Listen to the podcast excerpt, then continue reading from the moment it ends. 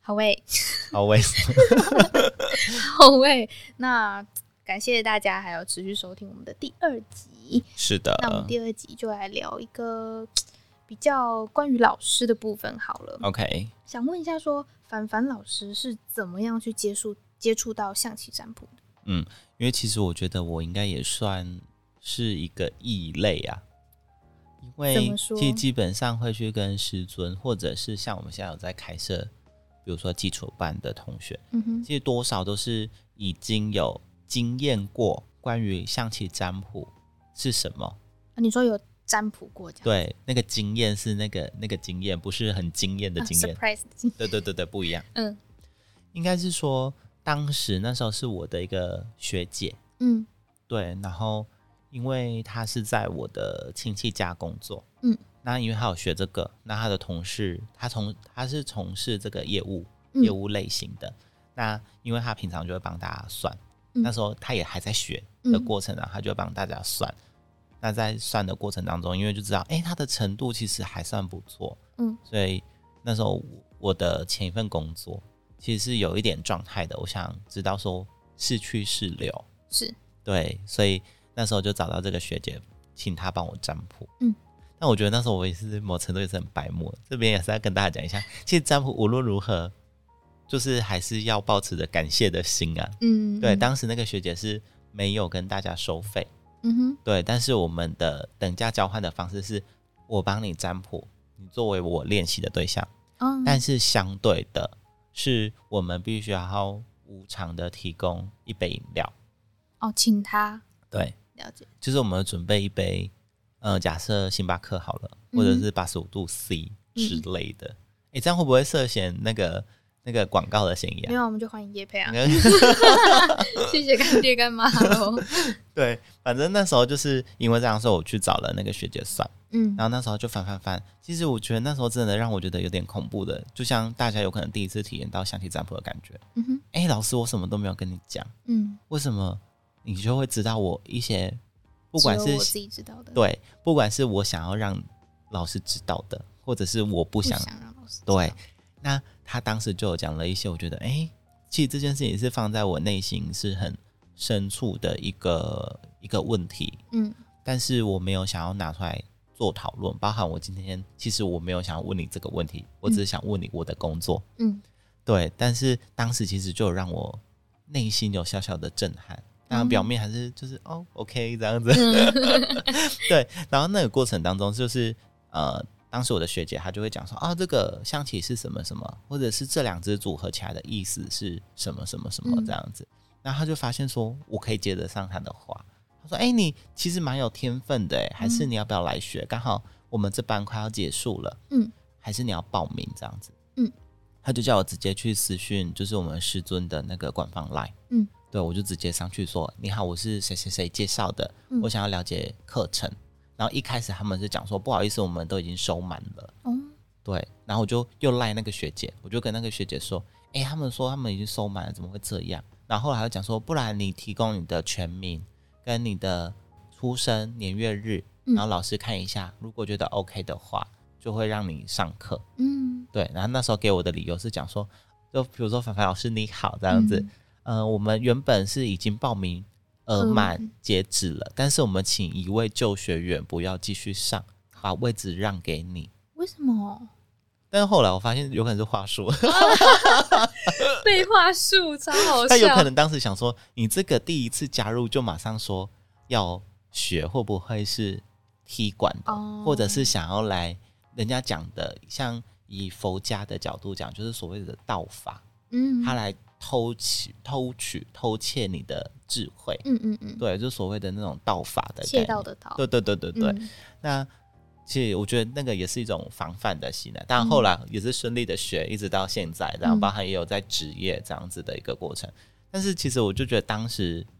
呃，上第一堂课，那时候其实让我真的也觉得在在的感受到象棋占卜一个很震撼的部分是，那时候老师他就看了我一下，然后就在手上写东西，他就很喜欢这样子啊，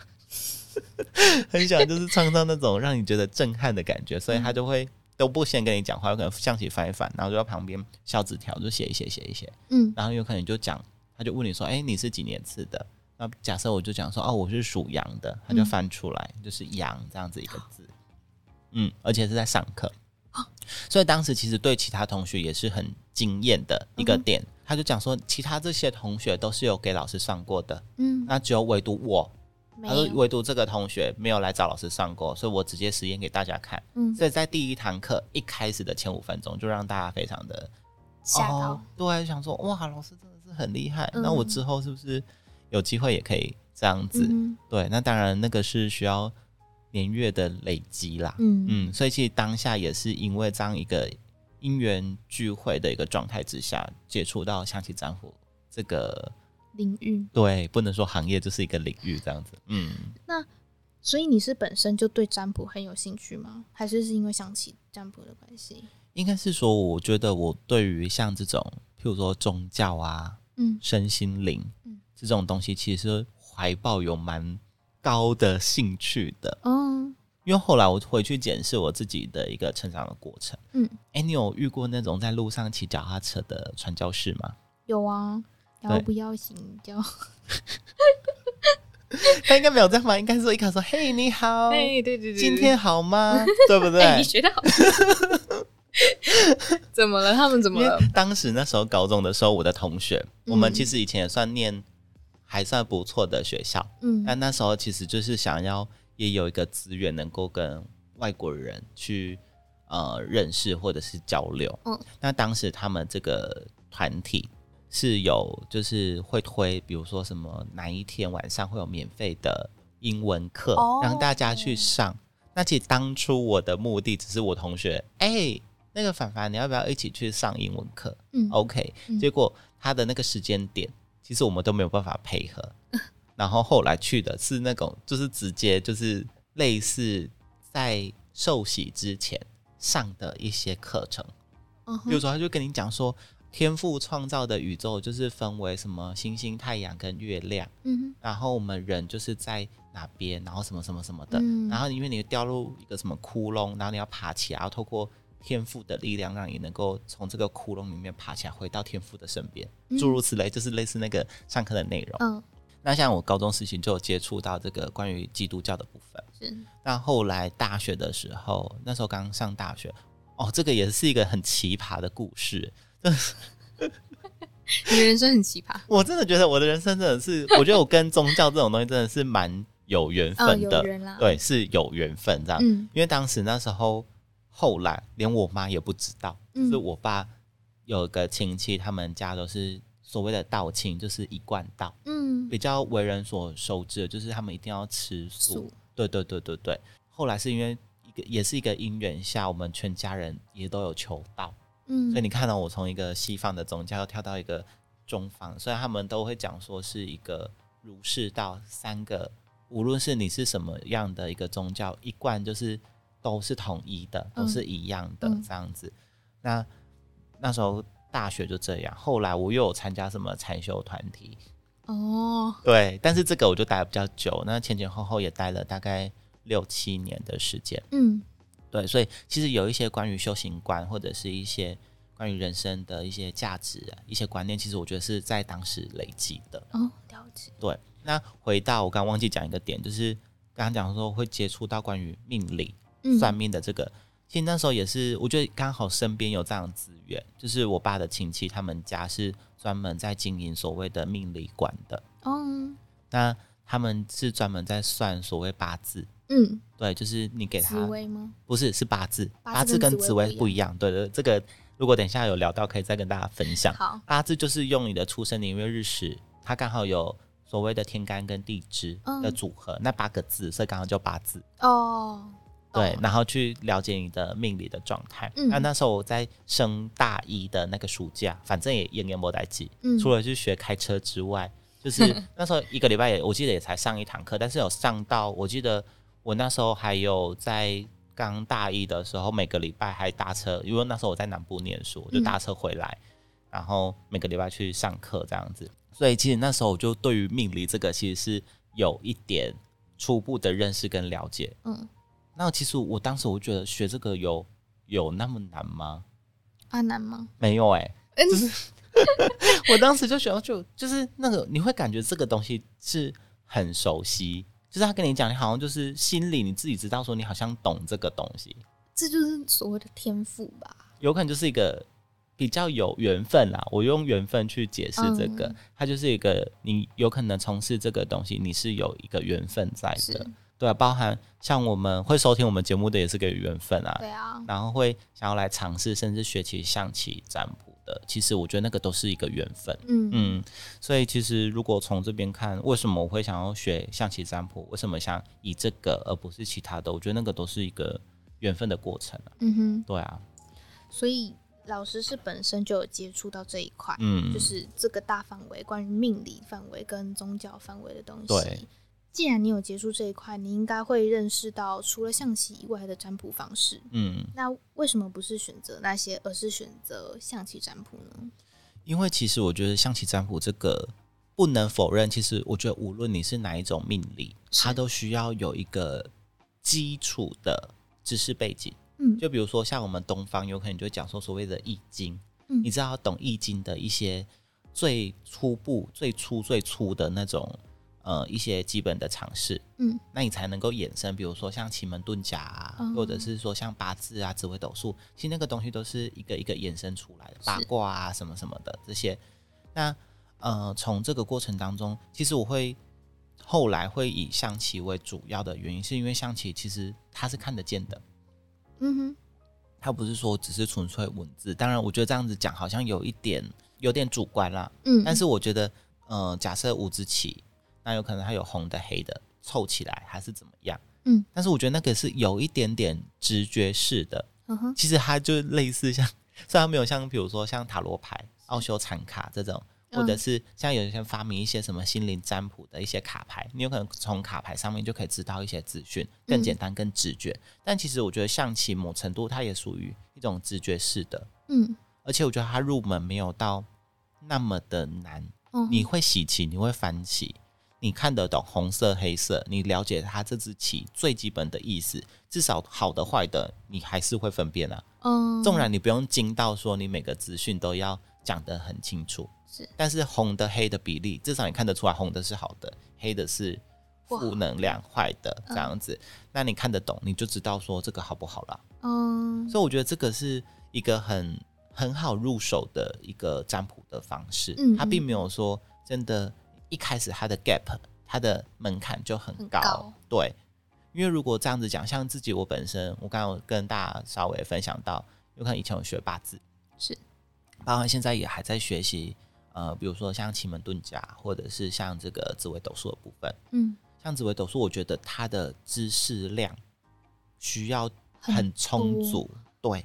他要的就是变成是你越记得越多，你有可能解盘的方式就会越仔细，嗯你拥有的资料量就会越详细。嗯，他需要的是你有一个好的脑袋的记 忆体，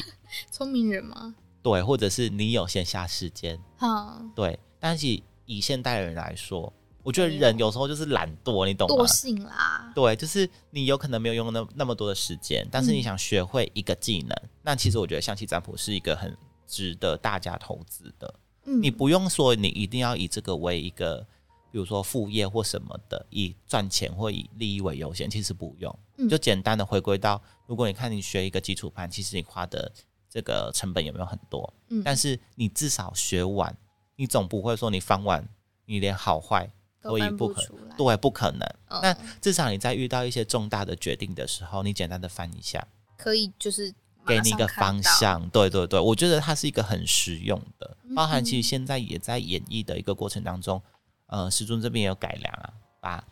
呃原本我们这种象棋一颗一颗，嗯，它其实携带没有那么方便，也有一点重量，把它嗯改变成就是卡牌，那个卡在牌，对对对，在基础班也有付给同学的那个卡牌的部分，其实那个就是为了方便大家携带。嗯就像大家我们去房间遇到那种算塔罗牌的是老师一样的意思，有可能我带着一副牌，我就可以到处帮别人占卜，对出去旅游什么，也没有什么禁忌。嗯，又回回归到我们上一集有讲到，其实象棋还是一个圣物，它是可能比如说我们存放的方式，怎嗯么去对待它的方式都有，至少有一定的规矩在。嗯，但是把它改变成卡牌，它至少可以突破这种限制。比嗯如说我出国，我有可能直接把它塞到我行李箱，我就可以直接出国、嗯，出出去玩，然后甚至是好，假设你真的更厉害一点，有可能出国 去帮大家算这个 赚钱。 哎、你这些就是路边摆地摊，对啊，对啊，对啊，这很神奇，因为在外国一定看不到。嗯， 对对对，那个就是打破这样的限制。但是是象棋没办法，象棋它就是你不可能跟你的贴身衣物放在一起，那是非常不敬的行为，哦，真的呀，一定不行，一定不行，所以不能就是拿个什么东西盖着它，不行。哦，对，因为像我们存放，呃，为什么我都会跟所有的学员或跟大家分享，像这个我们都会放在，比如说工作室，我们就放工作室。那如果你真的没有工作室，那我们放家里都一定是放在呃，不会放在起居室。不会放在房间对，啊？那如果我住套房怎么办？那就没办法。就没有办法放在套房，其实是就是不得已之下啦。但是你对它，你就是尽量选一个舒适的角落，让它固定放在那边。真的，真的，我没有在胡乱，真的，哈，但是我想学，但是我是住套房怎么 办？其实没有关系。就但是是如果假设假设我们有时候会有一些需求的时候， 我这样讲应该很暗示性哦哦哦了哦，好好好好很有需求的时候，那时候就是你要特别把它，你要尊敬它，你要把它尽量把它移到其他的空间。好，我觉得关于象棋可以怎么要怎么保存这件事情，我们可以之后，哎、我真的觉得这可以另外再再另外录一集，对对对或者是有一再些延伸搞笑的状况。因为其实我们身边不管那个之前同期的同学或者学长姐，嗯或者是之后我们这些呃基础班的同学们，嗯哼其实我相信大家有有闹过很多的笑话，因为真的很好笑 了。有些真的是就想说怎么会这么白痴？那你有没有实际操作过？就或者是哎、你第一次嗯就是帮别人占卜的时候，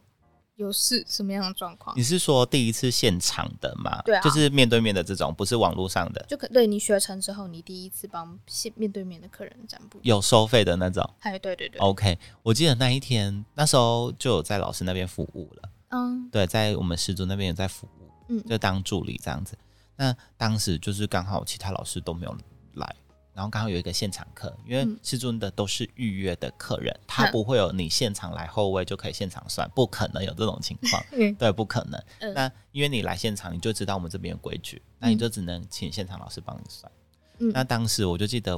有来了一个女客人，一个嗯个案，然后那时候老师说：“凡凡，你下去算。”其实我当下我就整个是，其实是先内心先傻眼，我想丢说，了一 下，想说。好，纵然我觉得我算也是算天资聪颖啊，顺对，顺便夸奖一下自己有嗯 没有，没有，就是纵然我觉得我的程度没有到不好，但是嗯我没有实际的真的服务客人的经验，其实真的会蛮紧张会很的，差啦，会很差。而且我记得我当下就是纵然表面都是很冷静，嗯，但是我知道我背整个大湿，真的啊整个暴汗了，我也不懂。太紧张了吧？超级紧张，嗯但是还好，那个客人那个个案真的是让我印象很深刻，就是嗯他的问题就是很单纯，就是没有到我真的看不懂，没有办法解决他的问题，哦就还好，我觉得至少安全的下妆有没有？ 对，就第一次天呐，这样子嗯吓死了。他是问什么问题？他那时候是问说，他是其实当时他是来代问，是因为他他的另外一半好像没有空过了，嗯过来我们现场，所以他帮他代问，然后就问说这个人的财运啊、运势，反正就是跟工作诸如此类相关的，嗯哼，然后就问他说能不能投资啊什么什么的这样子，对，然后就有回答他相关的问题，嗯但是他其中就有一个点说，是不是呃老师？来，我问你一个问题，我是不是他的贵人？是不是他用钱都要听我的？这种先入为主的问题真的是其实他当下就希望你讲这个答案啊，给他，因为他这样回去就可以跟他另外一半。听我的对对对对，嗯你就是要听我的，你就是不听我的什么的嗯。但是其实我觉得这个也是我们实际在面对个案一个很很容易遇到的一个问题。嗯对，这个等一下我会分享另外一个例子。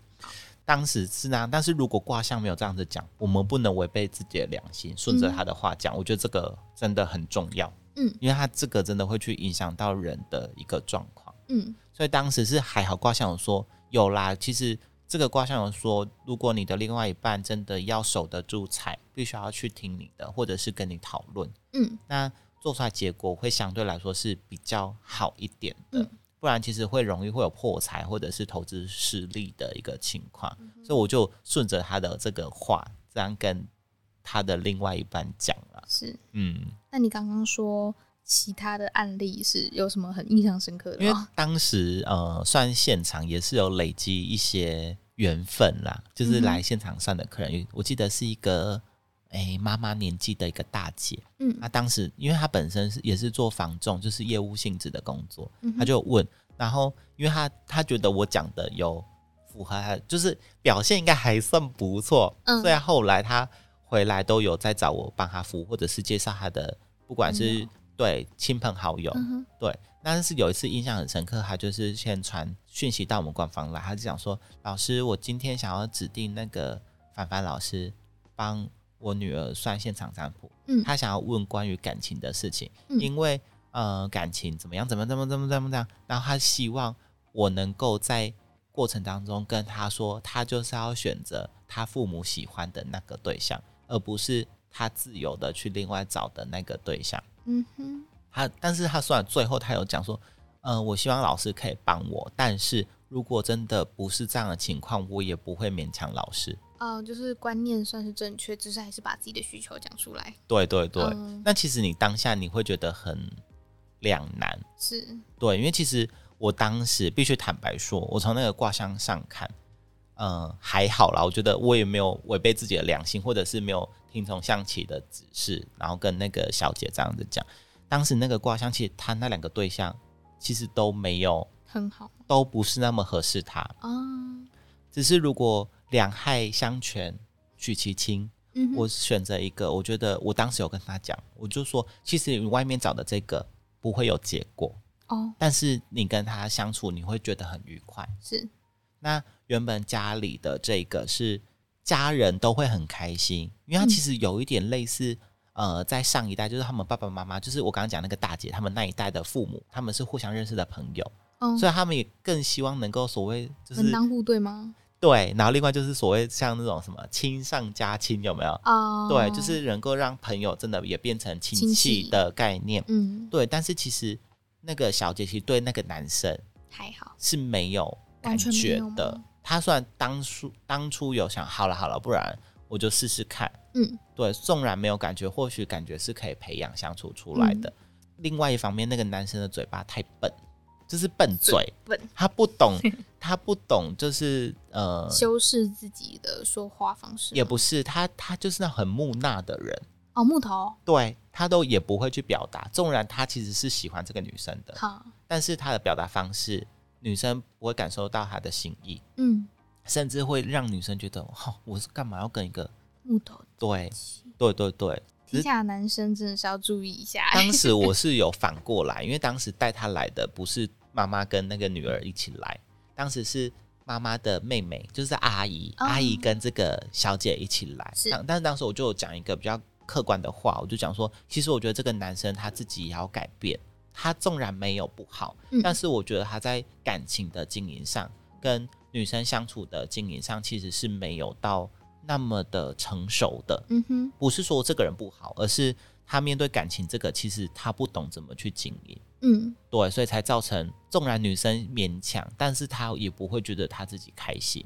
了解只是他选择了一个让大家都下得了台阶的一个方式啦，啊对啊。但是对其实啦那个当下你自己，我觉得观众朋友可以去反思，其实这种状况其实就是在我们身边日常的琐事、欸，你多多少少会从你身边的朋友听到的一个状况，对啊，嗯。这是真的。真的是这样。但是如果换作是你，你会怎么去做这件事情？跟个性有关吧，对然后还有父母到底是怎么去阐述这件事情，给的所谓的压力又有多大？，对啊，嗯，因为其实那时候那个小姐她就跟我讲说，她知道如果我没有顺着父母的意思，他们也不能勉强我，但是他们会很伤心难过。嗯，对，所以其实我觉得那个，其实我觉得里面最辛苦的是那个小姐啦。他还是孝顺啊，对对对对，对所以这个其实算是我在呃那个过程当中，算是服务客人以来，她算是我一个印象很深刻的一个个案。嗯，嗯，之后是不是也是多多少少都会遇到类似的状况？嗯，其实这个还好，其实没有到很常见。最常见的就是那种我们讲的执着的男女，执真的着很男、烦执，着女，真的是超烦的。因为烦的点是因为他们自己也很烦，所以嗯你们在同一个磁场的状态下，你就也可以感受到他的烦的程度。不是就觉得都已经跟你讲，就是不行，你在那边你在那边啰里吧嗦也是没有用，你懂吗？但这种人是很多啊，就超是多的，与其说他们执着，比较说他们不愿意去想，不愿意去诚实面对这个结果对或是事实，不愿意嗯接受。对不愿意接受啦。应该是说，我觉得像情感的这个事情，包含很多的听众朋友很想要问的、嗯很喜欢问的，都是感情的问题，有没有结果，会不会复合？嗯其实我觉得那个都是你必须要在每一段的感情过程当中，你要去重新的沉淀跟沉思。嗯无论你是现在进行式，或者是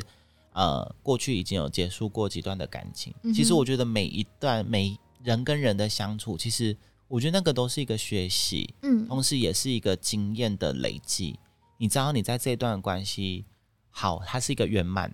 是一个好的结果。嗯，那你从中你体悟到了什么东西？嗯对我觉得这个很重要，你要去会诊说你怎么在经营人与人的这件事情上面，如何当一个成功的人。嗯那跟你的社会地位、跟你的经济能力条件，那个其实没有那么的相关。嗯哼，对，而且其实我觉得这个社会有时候真的也是某程度很病态的，就是有时候你很有钱，反而人家更讨厌你， 就是那种仇仇仇富，富对仇富心态。嗯，就是有很多像这样子所谓的好坏啊定义，嗯都还是跟自己的认知有关啦。以及你有没有自己自我的成长跟修正啦哼哼。我觉得这个很重要，而且我真的觉得，你看每个人都是一个独立的个体，你怎么让对方就是理解你的感受、所思所想是什么？嗯，就我很讨厌人家在那边讲说，不能说讨 厌啦，就觉得你们这些人真的是应该要打屁屁。对，就是你们永远都会在心里想说，为什么他都不懂，某某某都不懂我在想什么，他是会我那么通灵辛哦苦。对，那你为什么不要去反思，为什么对方没有办法理解，没有办法去感受，没有办法真的去了解你的一个状态是什么？你为什么不讲？对，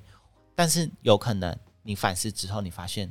这个不是你自己的问题，真的是对方的问题，哦，那你就应该要放下了，嗯你不要再纠结在这个问题上。嗯对我觉得这样子你才会真正的所谓的解脱，跟成长，对，嗯不然你你看这样很很辛苦哎、嗯对啊，你干嘛一直纠结在一个不健康的关系之上？嗯哼，对啊不，仅限于感情啦，甚至就是人家跟啊人朋友的相处，对，嗯，我就突然想到，我有一个大学的朋友，他都嗯会一直说“天下无不用的经历”，嗯，就觉得这句话真的是可以套用在所有的事情上面，像嗯在感情上面，可以有像这样子的，简单来说就是 SOP 啦。对就是我今天遇到 A，那我就做 A；做遇到 B，我就做 B。嗯那当然是可以套用在各个情境上面。我觉得就是在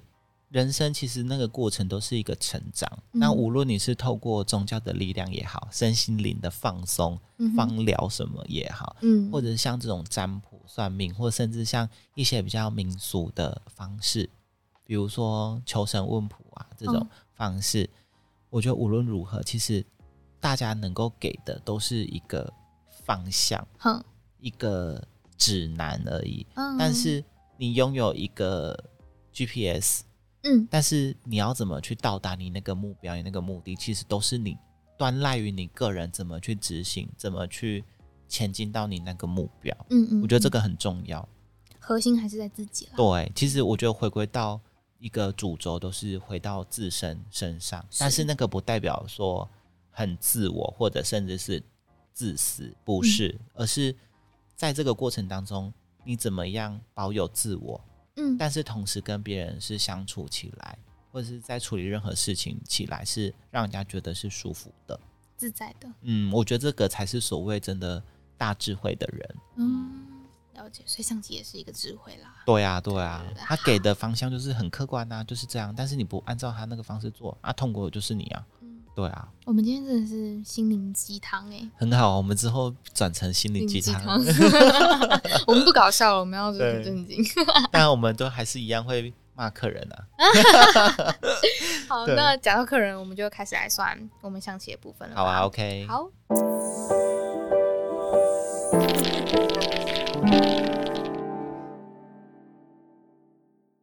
好欸喂、 OK，我们开始要进行空中占卜对的我部们的分嗯了。空中占卜。对那因为上一集我们是选出三个，就是你说明的最详细的，对，对，那我们这一集就来抽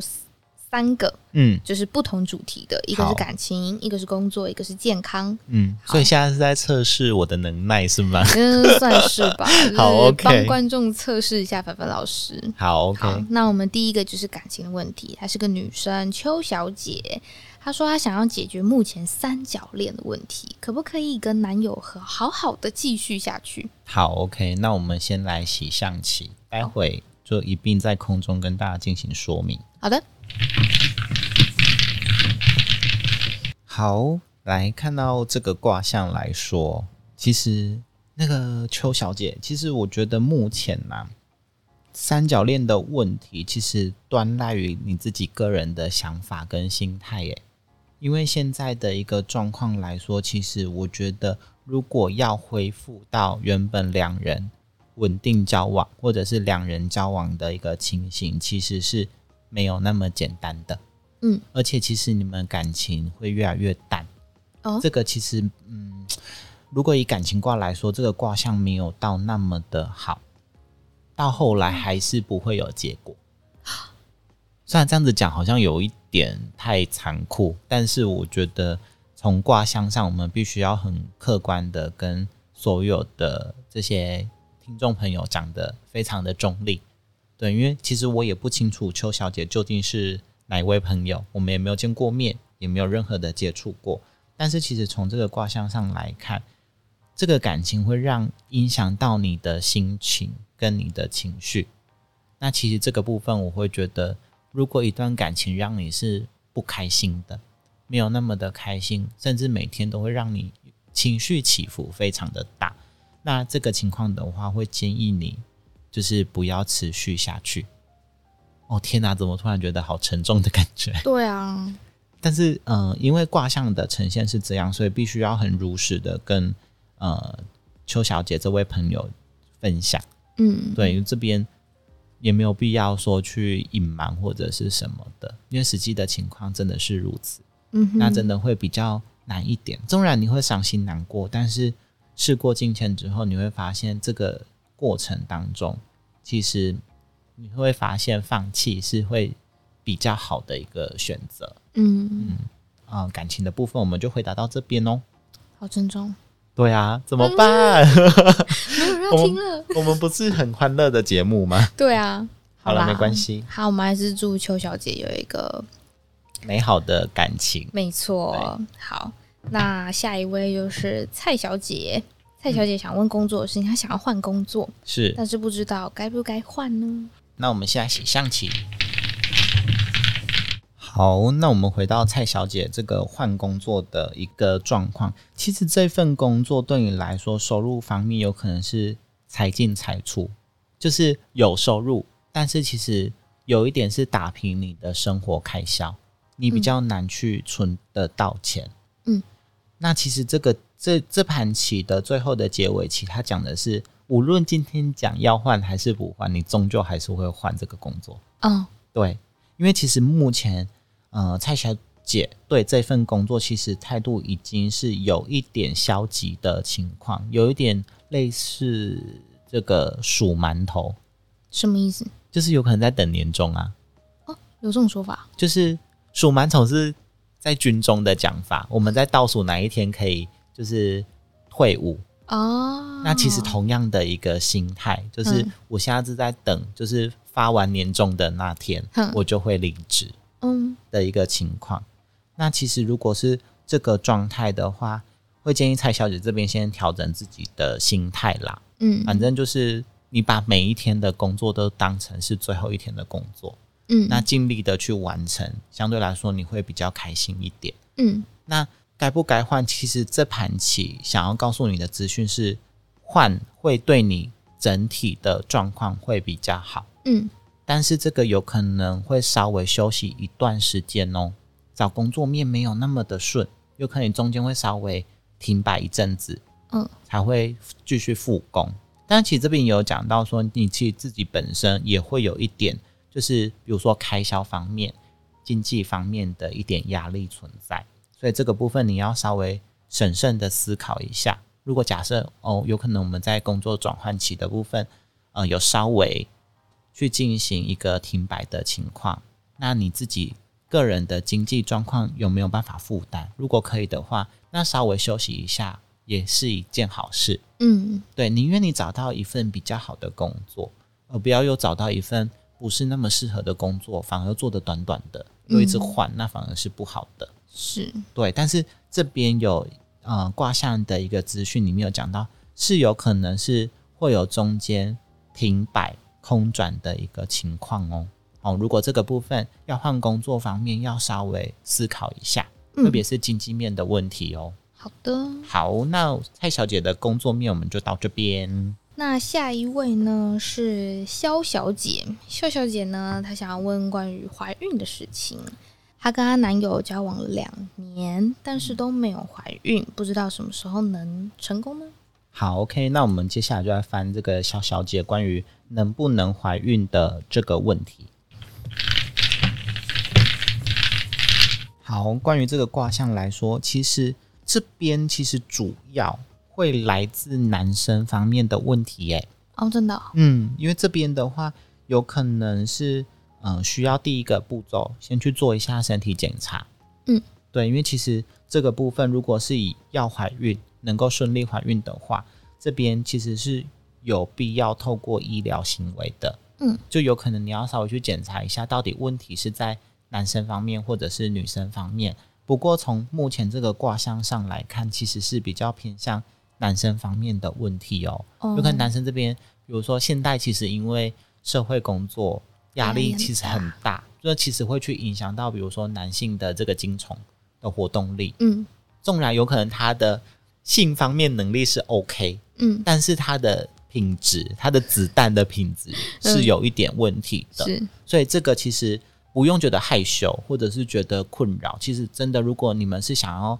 顺利怀孕生小孩的话，会建议透过医疗的方式去进行了解一下，去看医生啦。对，才会知道说问题点在哪边。嗯哼，不然，其实这个状况来说，其实是比较难有受孕的机会哦。哦，对，但是其实这个卦象有讲到关于嗯肖小姐她自己本身的妇科，就是子宫的部分。嗯，这个部分的话要稍微进行调理哦。哦，嗯，因为这边有出现所谓的可以透过吃中药的方式调理身体，嗯对，让她自己的子宫或者是她的妇科方面是比较强壮健壮的。嗯那在受孕方面会是比较有机会的。嗯哼，对，因为这个卦象很特别，它有出现所谓的喜事卦，嗯但是同时，呃，这个时运的卦象是破局的，哦，所以纵然看起来是有机会，